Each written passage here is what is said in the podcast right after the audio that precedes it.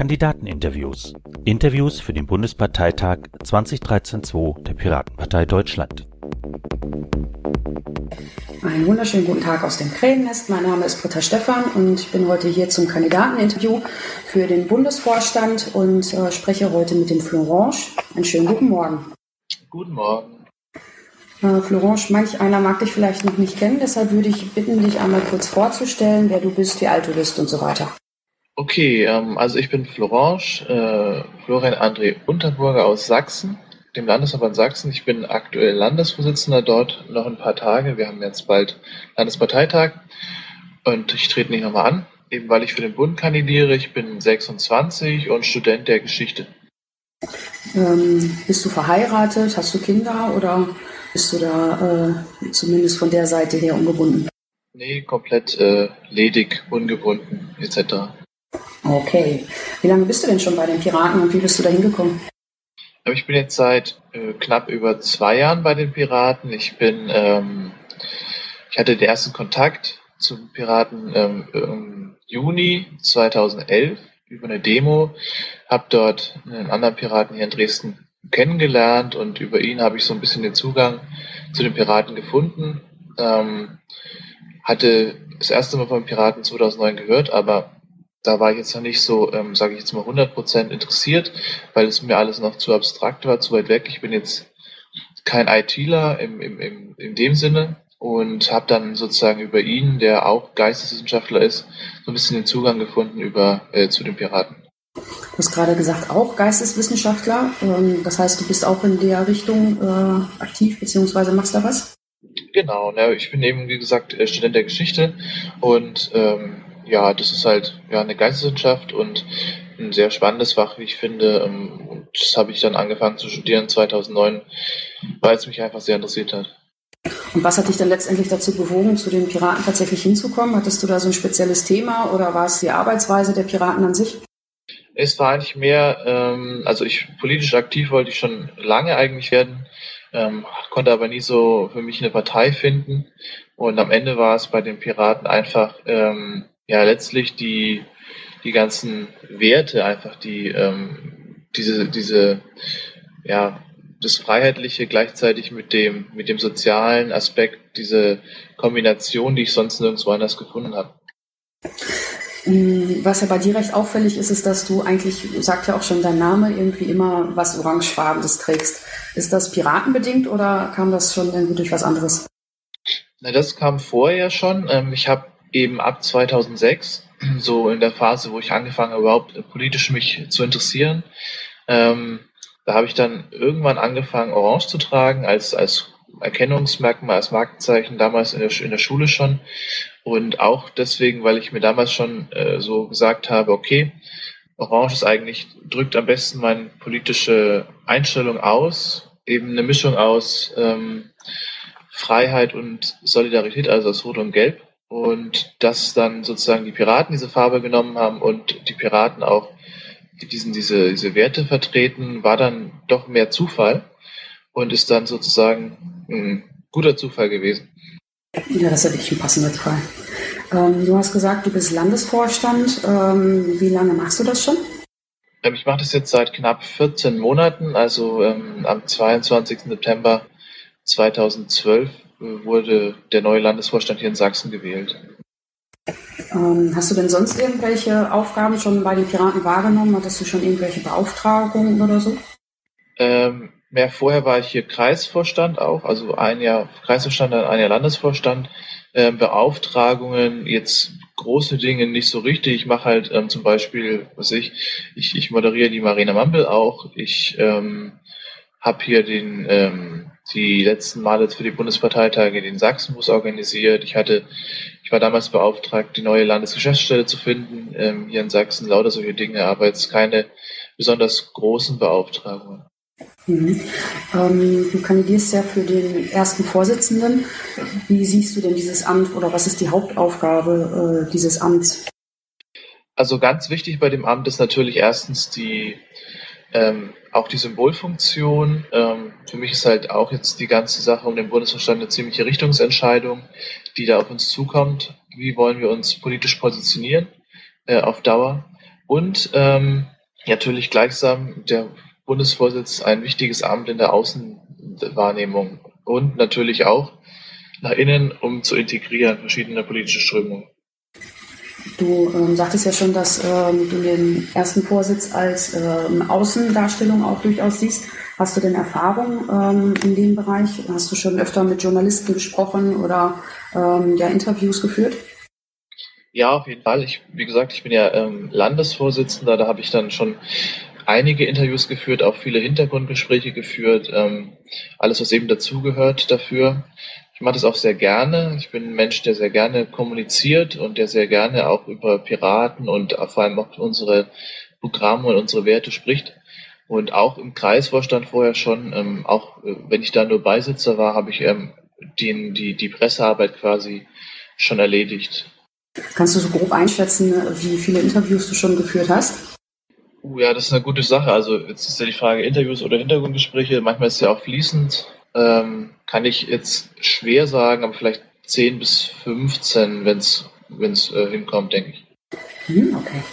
Ähm, dann ist natürlich auch die Frage, als Bundesvorsitzender sollte man sich natürlich recht gut mit dem Programm auskennen. Denkst du, dass du da fit bist? Ja, auf jeden Fall. Also ich denke, ähm, was halt wichtig ist bei Programm immer, und das ist ja auch einer meiner wesentlichen Punkte, man muss immer den Kontext der, der, der Werte setzen, die wir alle teilen. Und das ist ganz wichtig, die Metaebene zu betonen. Ähm, ich habe sicherlich noch ein bisschen, äh, ja, muss noch ein bisschen die Details nochmal nachlernen, äh, in Anführungszeichen, vom ganzen Bundestagswahlprogramm. Einfach deswegen, weil ich mehr so ähm, bisher auf Landeswahlprogramm oder als Landesprogramm spezialisiert war. Aber das ist nicht das Problem. Es ist eine Sache von ja, einem Tag, um da mal richtig ähm, die Details nachzuholen. Gibt es denn Bereiche im Programm, wo du sagst, ja, die sind mir besonders wichtig und da kenne ich mich auch besonders gut drin aus? Ja, besonders wichtig. Ähm, grundsätzlich ist mir natürlich ähm, das bedingungslose Grundeinkommen. Das ist eines der Sachen, ähm, wo ich mich schon weit vor den Piraten beschäftigt habe, seit 2006. Insofern ähm, kenne ich mich da relativ gut aus, relativ viele Argumentationslinien. Ähm, gleichzeitig finde ich auch, oder eins meiner Lieblingsthemen ist auch ähm, Europa, also vereintes Europa etc. Das sind so die, sage ich mal, Schwerpunktthemen, die ich für mich dann doch habe. Ähm, hast du denn da auch schon an Anträgen mitgearbeitet für äh, Wahl- oder das Grundsatzprogramm, ähm, die dann auch später eingereicht wurden? Ja, also vor allem hier eben auf Landesebene. Ähm, ich habe da ähm, den Antrag geschrieben, äh, Vereintes Europa im sächsischen und im ähm, brandenburgischen Grundsatzprogramm jetzt so identisch steht. Ähm, ja, und ansonsten auf Bundesebene da habe ich eher weniger mitgearbeitet, einfach deswegen, weil das ist immer relativ zeitaufwendig, natürlich mit den AG-Treffen und so weiter. Da hatte ich bisher ähm, nicht immer die konstante Zeit, das noch nebenbei neben dem Landesvorsitz zu machen. Siehst du den Bundesvorstand als politischen Vorstand oder als verwaltenden Vorstand? Ich sag mal so, ich sag, ähm, es gibt keine Verwaltungsentscheidung, die nicht politisch ist. Also insofern ist der Vorstand politisch, aber politisch heißt für mich natürlich nicht, dass man irgendwelche Inhalte vorgibt. Also es gibt ja immer dieses Zwischending und ich denke, ähm, politisch bedeutet einfach nur, man muss politisch denken, aber ähm, Inhalte werden immer von der Basis gemacht. Mhm. Ähm, dann habe ich von dir gehört, dass du im Landesverband Sachsen den äh, ach, irgendwas mit Flausch, was war es denn doch? Ein Flauschkonzept vorgelegt hast, genau. Magst du mal erklären, was es damit auf sich hat? Ja, die Idee ist also damals kurz äh, vor dem neuen, äh, vor dem Landesvorstandswechsel aufgekommen, dass gesagt wurde, wir brauchen eine bessere Anerkennungskultur hier in Sachsen und da ist halt, äh, da damals der Begriff ziemlich on the vogue war, Flausch, ist damals eben diese Idee entstanden, ein Flauschkonzept zu machen. Ähm, der Begriff ist mittlerweile, ja, sage ich mal, ein bisschen abgenutzt, deswegen äh, Flauschkonzept war da so ein Arbeitstitel, könnte man sagen. Und wir haben uns dann überlegt, also ich bin da mit dem Ziel angetreten, ähm, verschiedene Punkte umzusetzen, die eben eine stärkere Anerkennungskultur fördern. Ähm, das ist dann so ein bisschen mit im Häkelclub aufgegangen. Den haben, der hat sich dann gegründet, einen Monat nach dem Landesvorstandswechsel. Und in diesem Club ist dann so ein bisschen die Idee aufgegangen, eine bessere Anerkennungskultur zu machen und, und zu schaffen. Und da war es dann so, dass Beispiele so zum, umgesetzt wurden, wie zum Beispiel Buttons. Also ich habe versucht, ähm, Buttons herzustellen, die man den Helfern sozusagen gibt, immer individuelle Buttons für jeden Parteitag, so ein bisschen als Motivation hier, dass man die sammeln kann. Das war eine Idee, um Anerkennung zu stärken. Eine andere Idee war auch ähm, sozusagen so Urkunden, aber eben so spielerische Urkunden ähm, unter diesem ganzen Pony, äh, Pony-Style. Ähm, die werden jetzt auch gerade noch fertig gedruckt für Beauftragte sozusagen, um da nochmal das Engagement ein bisschen nochmal zu pushen. Und äh, ist es gut angenommen worden oder äh, gab es da auch Leute, die gesagt haben, hm, kann ich nichts mit anfangen? Ja, die gab es auch auf jeden Fall und ähm, manche Kritik war auch berechtigt. Also das Problem bei solchen Anerkennungsstrukturen ähm, ist natürlich, dass äh, die Gefahr besteht, dass man dann nicht alles, also nicht jeden ähm, Ehren oder nicht jedem Anerkennung zuteil haben äh, lassen kann, weil natürlich ähm, man vielleicht nicht den kompletten Überblick hat, jemand vergessen wird und das dann teilweise sogar noch kontraproduktiv sein kann, wenn man wirklich jetzt zum Beispiel neun von zehn Leuten irgendwie ehrt oder so, weil sie was Gutes gemacht haben, aber den zehnten dann vergisst. Das ist natürlich vielleicht sogar noch schlimmer, als wenn man gar keinen ehrt. Insofern kann ich da die Kritik verstehen. Ähm, man muss sich halt nur überlegen, wie kann man das verbessern. Also wie kann man vielleicht einen offenen Prozess schaffen, der dann sozusagen nicht abhängig ist von, von irgendwie jemanden, der da entscheidet, wer jetzt eine Anerkennung bekommt. Die Kommunikation in dieser Partei ist ja des Öfteren auch mal Thema, auch in der Öffentlichkeit. Ähm, glaubst du, dass man da was verbessern kann? Und hast du eine Idee, wie man es verbessern kann? Ja, absolut. Also es gibt vieles zu verbessern. Ähm, und es ist auch gar nicht so schwer, glaube ich. Es hat ganz viel mit Vernetzung zu tun, in meinen Augen. Das war auch das, was wir in Sachsen versucht haben ähm, anzuschieben. Vernetzung in dem Sinne, dass es einen stärkeren, nachhaltigen, gemeinsamen Kommunikationsfluss geben muss. Und äh, den gibt's halt vor allem meiner Meinung nach durch Präsenztreffen, durch Präsenzversammlungen und äh, eben weniger stark durch virtuelle Zusammentreffen, weil die virtuelle Kommunikation einfach noch zu begrenzt ist. Man braucht einfach Tonfall, Mimik, Gestik, um da richtigen Informationsfluss herzustellen, um auch Vertrauen aufzubauen untereinander. Das heißt, ähm, meine Idee ist, verschiedene Maßnahmen umzusetzen, um eine bessere interne Vernetzung zu schaffen. Das heißt, vor allem auch der Bund muss, also der Bundesvorstand muss von sich aus viel stärker auf die Landesverbände zugehen.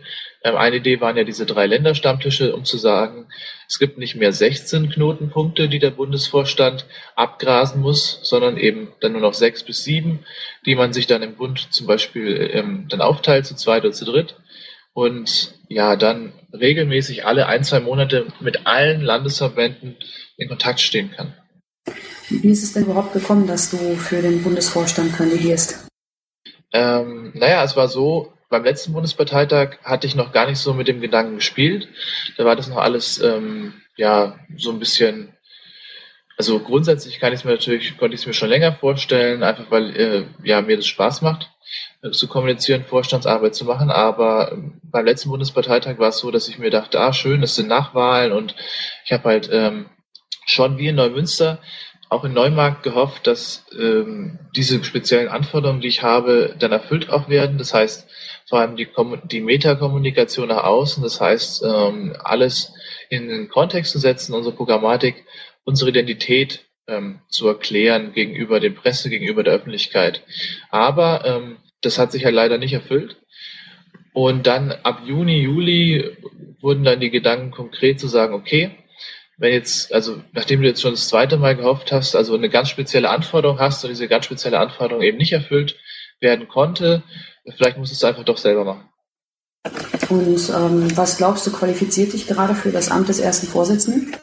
Ähm, naja, es ist so, ich bin jemand, der eben, wie gesagt, in der Kommunikation nach außen meiner Meinung nach ziemlich gut ist, weil ich ähm, schon diese großen Zusammenhänge ähm, ja betrachten kann und erklären kann.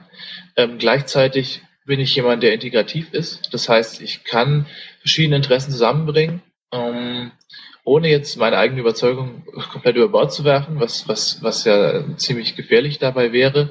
Und ich bin jemand, der sich ziemlich gut durchsetzen kann. Ähm, mein Führungsstil ist eigentlich einer, der stärker nach außen hin auf Konsens beruht. Das heißt, ich bin sehr, ähm, meiner Meinung nach, sehr freundschaftlich da im Ton, aber ziemlich hart in der Sache. Das bedeutet, ähm, es gibt kaum eine, ja, sich eine, Empfehlung oder einen Wunsch von mir, den ich hier im Landesverband nicht umgesetzt habe. Und ähm, ich denke auch, dass die Ergebnisse bei der Bundestagswahl da doch auch für den Landesverband Sachsen sprechen. Mhm. Ähm, wie viel Zeit kannst du denn für die Piratenpartei aufwenden, beziehungsweise für das Amt? Du sagtest ja, du bist Student der Geschichte. Äh, da hast du ja sicherlich auch einiges zu tun. Ja, das stimmt. Ähm, aber ich habe ganz klar vor, im, jetzt im Sommersemester ein ähm, Urlaubssemester zu nehmen. Das heißt, gar kein Studium dann zu absolvieren. Das heißt, ich hätte von Ende Januar bis Oktober komplett frei, also Vollzeit zur Verfügung für den Bundesvorstand, was ich im Übrigen auch ähm, als ganz essentiell erachte dabei. Denn wenn man es machen will, äh, oder das ist ja meine grundsätzliche Einstellung, wenn man es machen möchte, dann sollte man es richtig machen. Und ähm, ich denke, leider ist es so, dass man aktuell oder vielleicht auch generell so einen Job immer als einen Vollzeitjob betrachten muss und insofern dann vielleicht auch langfristig gucken muss äh, für unsere Nachfolger, also für den Bundesvorstand, der dann käme 2014, 15, dass man dafür dann ein Konzept erarbeitet, wie, wie man auch eine Entlohnung beziehungsweise eine Aufwandsentschädigung zumindest ähm, ja, ermöglichen kann.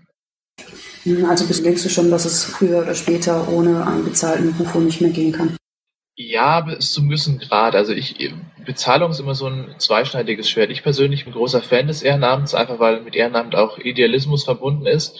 Und ich möchte jetzt nicht, dass es zu einer, ja, dass da so eine Gehaltsfeststelle und so weiter wird, weil es eben auch Fehlanreize setzen kann.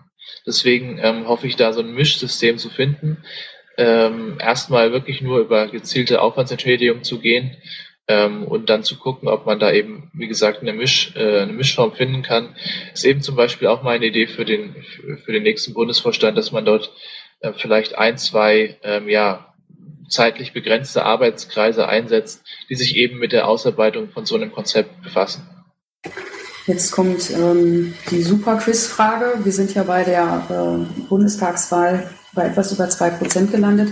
Etwas anderes ähm, hatten wir uns natürlich da schon erhofft. Was glaubst du, warum wir nicht besser abgeschnitten haben? Also meine Kernanalyse ist letztlich die, und das hatte ich auch in einem Blogpost schon vor einigen Wochen formuliert, meine Kernanalyse ist die, dass die Menschen ähm, außerhalb unserer Bubble vor allem nicht wissen, was unsere Identität ist. Und die wussten es auch nicht in der Halbphase.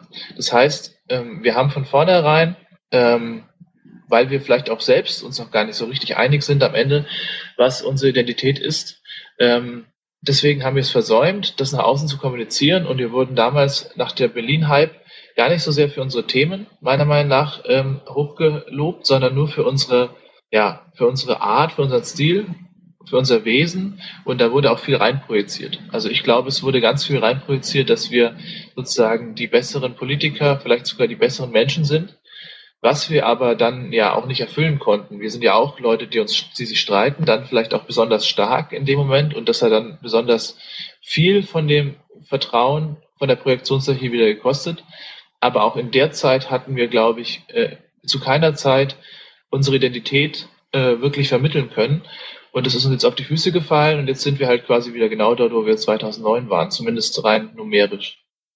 Also würdest du sagen, um aus diesem ähm, Umfragentief, sag ich jetzt mal, auch wieder rauszukommen und vielleicht bei, der, bei den nächsten Wahlen wieder bessere Ergebnisse zu erzielen, müssen wir gucken, dass wir unsere Themen besser kennen? Ja, richtig, aber ähm, nicht nur unsere Themen, das muss immer, und das ist mir ganz wichtig, es muss immer der Kontext da sein. Das heißt, ähm, ein gutes Beispiel ist, äh, wie es mit den, bei den anderen Parteien ist. Ähm, ob es CDU oder SPD ist, bei der CDU zum Beispiel haben die Leute immer im Kopf, okay, das ist eine, die ist, die ist irgendwie konservativ. Die Partei kann ich da irgendwie einordnen, die ist konservativ. Deswegen äh, macht das der Programmpunkt Sinn, weil äh, im Kontext von, von konservativ der Programmpunkt macht Sinn. Genauso bei der SPD ähm, oder jetzt Linke. Man kann sich darüber streiten, wen man jetzt als soziale Partei ansieht, aber prinzipiell ist es so, auch dort macht der Programmpunkt X Sinn und der Programmpunkt Y ist logisch, weil er mit dem X korreliert, weil sie eben sozial sind. Und genau da müssen wir Piraten auch hinkommen. Ne? Bei uns ist es so, ähm, wir haben verschiedene Programmpunkte, wie zum Beispiel der Kampf gegen Überwachungsstaat, das bedingungslose Grundeinkommen, äh, der fahrschulose ÖPNV. Und wenn du jetzt diese einzelnen Begr ähm, Programmpunkte nennst gegenüber äh, einem nicht, äh, einem Menschen, der nicht in der Piratenbubble ist, sondern eben aus der breiten Bevölkerung, dann denkt sich die Person erstmal, hm, okay, ganz nette Programmpunkte, haben irgendwie aber gar nichts miteinander zu tun. Und da müssen wir es schaffen, eben zu erklären, warum diese Programmpunkte miteinander zusammenhängen und äh, sozusagen daraus zu kristallisieren, was Piraten für eine Identität haben. Und nicht nur einfach irgendwas mit Internet. Mhm. Ähm, dann würde ich gerne wissen, du hast jetzt ja schon ein Jahr Vorstandserfahrung im Landesvorstand hinter dir.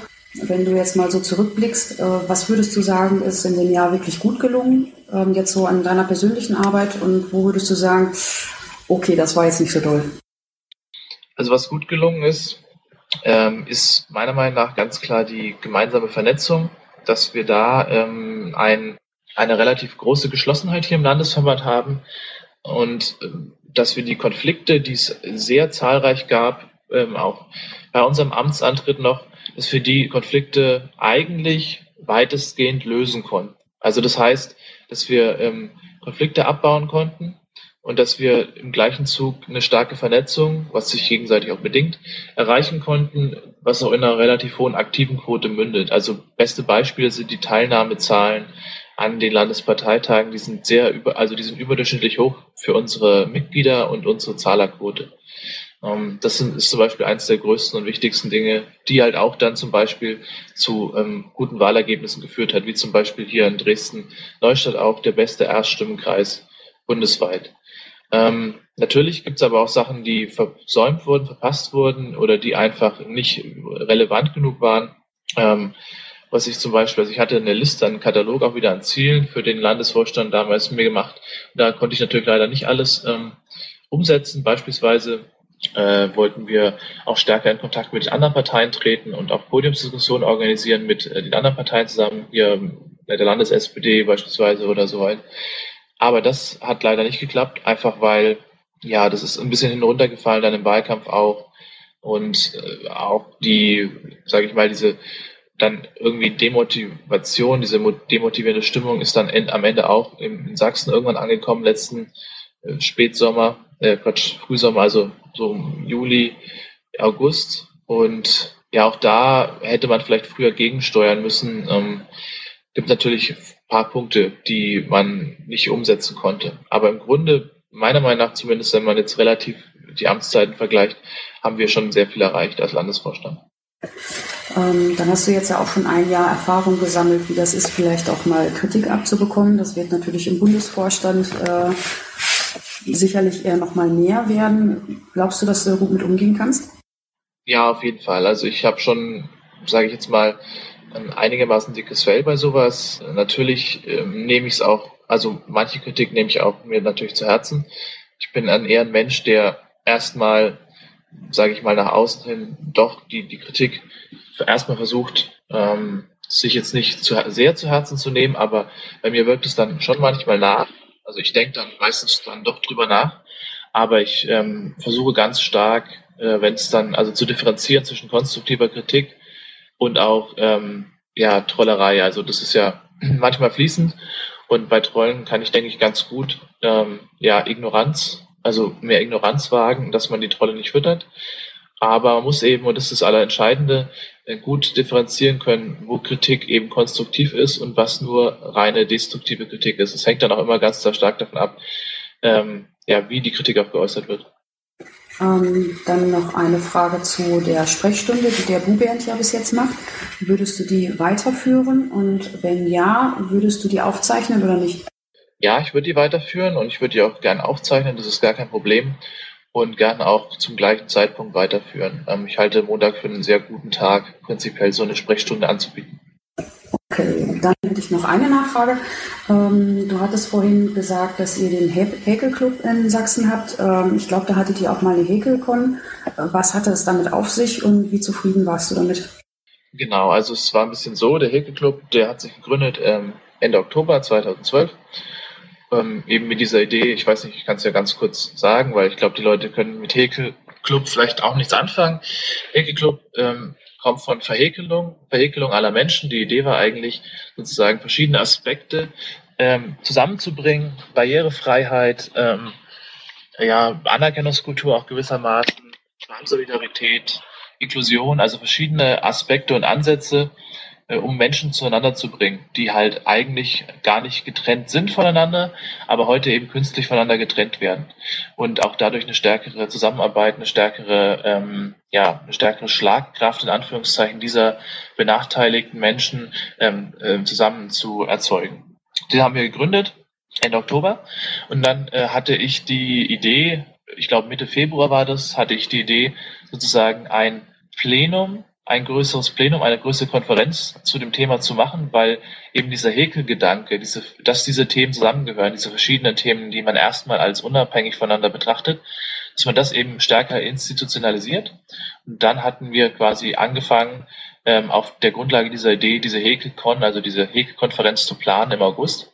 Und die Planungen liefen dann relativ früh an. Ähm, bei der Piratinnenkunst zum Beispiel waren die Alesterix und ich dort und haben verschiedene Leute angesprochen, ob sie Vorträge halten können für die Hegekon und so weiter. Dann kam immer mehr der Sommer, ähm, dann kam die Bundestagswahl immer näher und ähm, ich habe dann sozusagen irgendwann nicht mehr konkret mitorganisieren können. Das hat dann hauptsächlich die Alesterix gemacht für die Hegekon und die hat dann eben Mitte August stattgefunden in Dresden. Und ich bin einigermaßen zufrieden damit, ähm, aber man hat halt gesehen, es war das erste Mal, dass wir so eine Konferenz in der Größe organisiert haben. Vielleicht war es auch eine der größten Konferenzen, die bisher organisiert wurden, weil sechs verschiedene Räume, parallel Slots, durchgehend zwei Tage. Und äh, da ist auf jeden Fall noch Optimierungspotenzial in dem Sinne, dass man vielleicht sich auf, auf, auf weniger Slots konzentrieren sollte und ähm, Trotzdem war aber die Stimmung ziemlich gut und trotzdem waren die Vorträge sehr gut. Also ich bin schon zufrieden, aber es ist natürlich immer noch ein Jahr was zu verbessern. Was sagst du denjenigen, die der Meinung sind, zu jung für das Amt des ersten Vorsitzenden?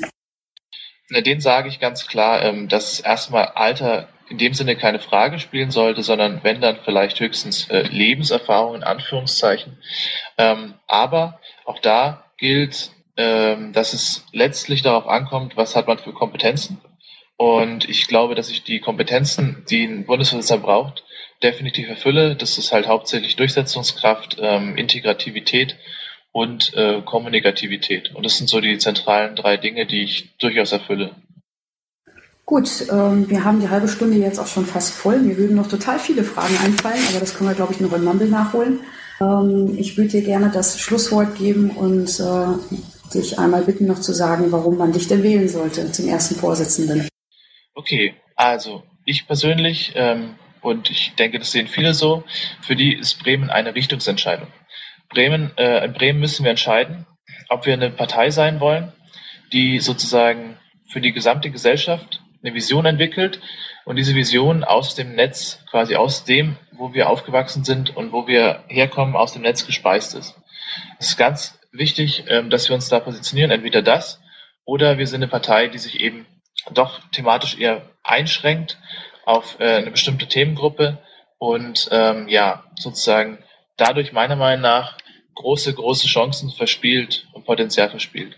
Ähm, Bremen wird eine wichtige Richtungsentscheidung in der Hinsicht und ähm, ich stehe auf jeden Fall für ähm, eine Politik, die sozusagen unseren neuen Gesellschaftsentwurf, den wir hier im Netz leben und fühlen, die Werte, die wir hier leben und fühlen, also ich, freier Zugang, freie Entfaltung, ähm, Teilhabe, Individualismus, Egalität, Plattformneutralität, der diese Konzepte sozusagen auch gesamtgesellschaftlich vertreten will und mit ganz ähm, klaren Programmpunkten auch ähm, in der Gesellschaft verankern will. Denn wenn wir nicht damit anfangen, schon die Gesellschaft zu verändern, dann droht die große Gefahr, dass die Gesellschaft nach und nach sozusagen das Netz und diesen Leben, diese Lebenswelt, die wir hier aufgebaut haben, die, ähm, in der wir sozusagen hier aufgewachsen sind, droht die Gesellschaft das nach und nach zu korrumpieren. Siehe beispielsweise auch den Angriff auf die Netzneutralität.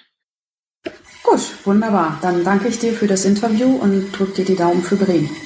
Schön, schönen Tag wünsche ich dir. Vielen Dank. Tschüss. Tschüss. Bis zum nächsten Mal und danke fürs Zuhören. Weitere Infos und Podcasts gibt's auf flaschenpost.piratenpartei.de.